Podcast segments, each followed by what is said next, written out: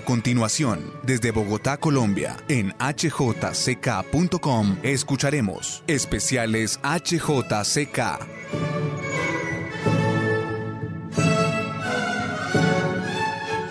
hjck.com conmemora hoy 2 de noviembre de 2020 el centenario de nacimiento del compositor y docente colombiano Fabio González Zuleta, quien nació en Bogotá el 2 de noviembre de 1920. El estilo musical de Fabio González Zuleta se enmarca dentro de las tendencias neoclásicas y neorrománticas del siglo XX. Apasionado por la música, tuvo una gran influencia por parte de su madre quien lo condujo al piano, que se convirtió en uno de los pilares más importantes de su carrera. Su juventud la pasó principalmente entre el gimnasio moderno, el conservatorio de música, la Escuela de Bellas Artes y su casa con un ambiente burgués y clásico. Su paso por el conservatorio le dio la oportunidad de conocer a Demetrio Haralambis y Egisto Giovanetti, dos fuentes primordiales para su desempeño en el piano y el órgano. Giovanetti era sacerdote y un admirable pianista. Hizo que el maestro González Zuleta tuviera un amor increíble por los órganos con tubos salientes ya que en esa época la única música que se escuchaba eran de los órganos de las iglesias de Bogotá. Fue así como consiguió su título de organista concertista en 1944. En febrero de 1966, el Banco de la República le encargó una obra para inaugurar su sala de conciertos de la Biblioteca Luis Ángel Arango, obra que escucharemos a continuación en este homenaje que hjck.com rinde al maestro Fabio González Zuleta, en el centenario de su nacimiento, en interpretación del organista francés Herman Leprado.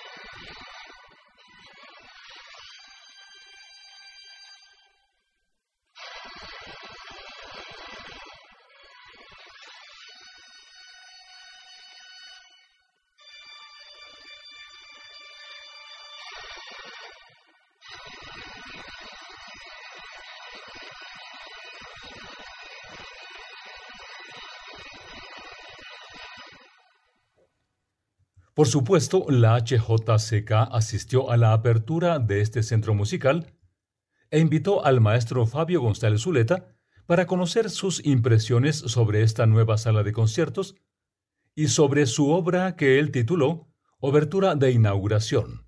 Escuchémoslo. Le hemos pedido al maestro Fabio González Zuleta, autor de la Obertura de Inauguración que ustedes escucharon hace unos momentos, que venga hasta los micrófonos del HJCK El Mundo en Bogotá para conversar unos breves minutos y para que nos cuente qué importancia le da él dentro de nuestro mundo musical a la inauguración de esta sala de conciertos de la Biblioteca Luis Ángel Arango. Gracias, doña Gloria. Yo creo que la importancia de la inauguración de esta sala es única no solamente para el país, sino para el continente porque realmente se trata de una de las salas más bellas del país, de una de las salas más perfectas en condiciones acústicas, en decoración, etc., donde se podrá desarrollar una amplísima labor cultural.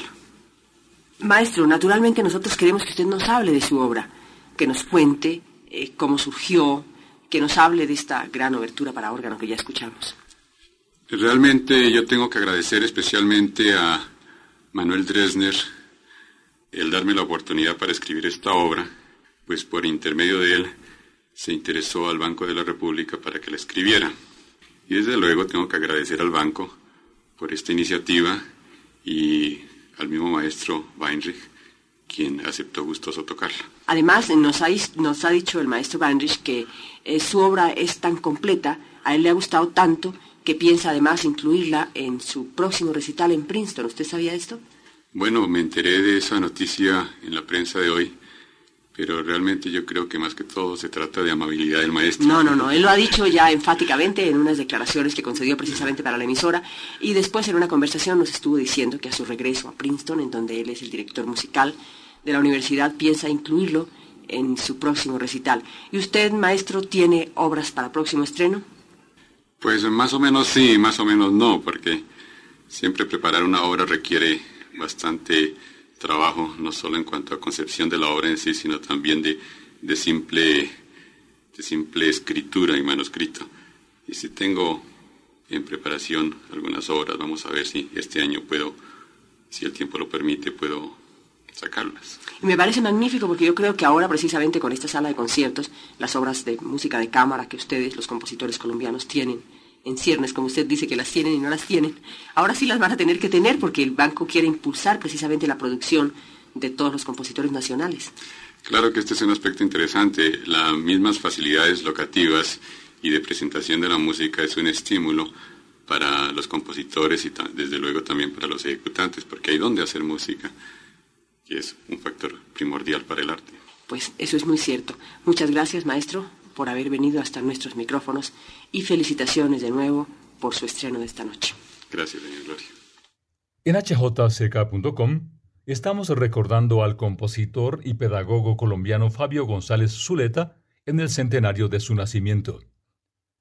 González Zuleta adelantó su actividad docente en la Universidad Nacional de Colombia donde ocupó la dirección del Conservatorio de Música entre 1957 y 1967 y la vicedecanatura de la Facultad de Artes entre 1967 y 1971.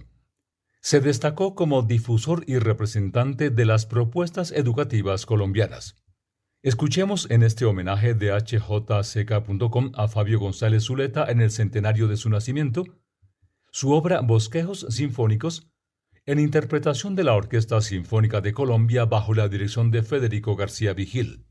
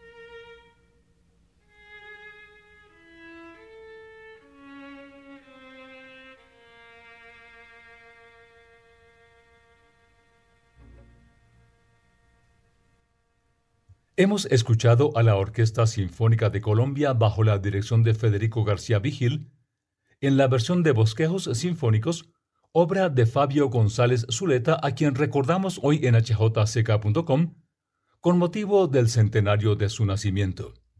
La relación de Fabio González Zuleta con la música teatral y cinematográfica se inició en 1960 cuando compuso para el montaje de la obra Asesinato en la Catedral de T.S. Eliot bajo la dirección escénica de Fausto Cabrera.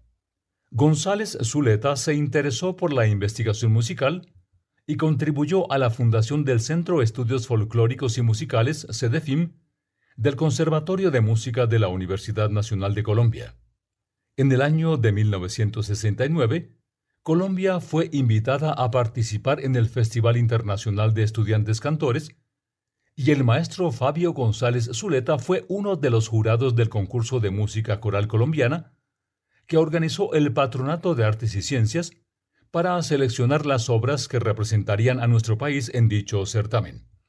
La HJCK invitó al maestro Fabio González Zuleta para que nos hablara del concurso y sus ganadores.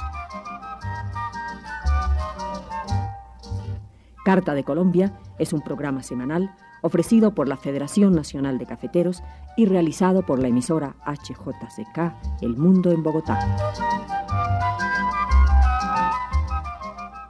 Con participación de 28 compositores se ha realizado un concurso para escoger la canción colombiana que nos represente en los festivales internacionales de estudiantes cantores. El compositor Fabio González Zuleta, quien formó parte del jurado, habla precisamente sobre este tema en Carta de Colombia.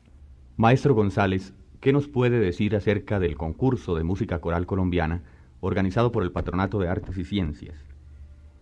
En la organización del reciente concurso de música coral colombiana intervino no solamente el Patronato de Artes y Ciencias, sino también la Asociación Colombiana de Clubes de Estudiantes Cantores, bajo la presidencia de doña Elvira Restrepo de Durana y con la Secretaría General del doctor Joaquín Piñeros Corpas. Estos dos organismos fueron los patrocinadores del concurso.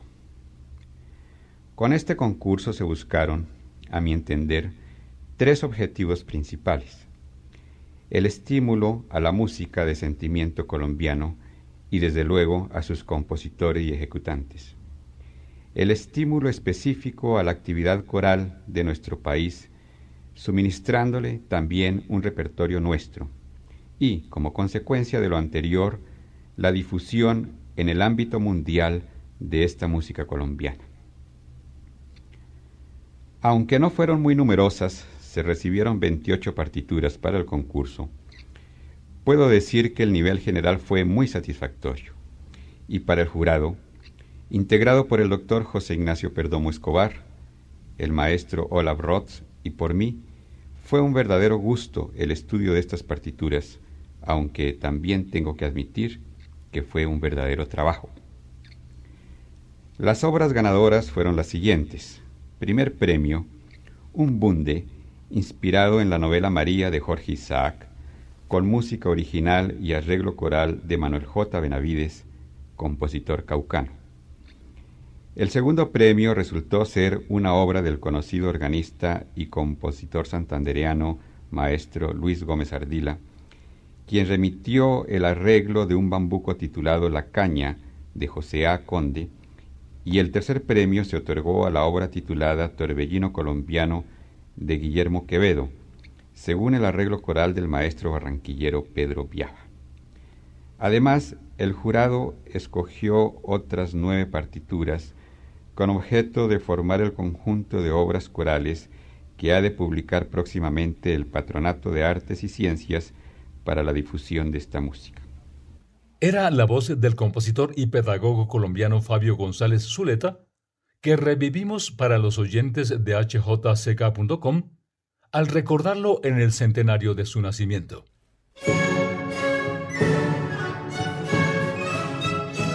Hemos escuchado especiales HJCK desde hjck.com en Bogotá, Colombia.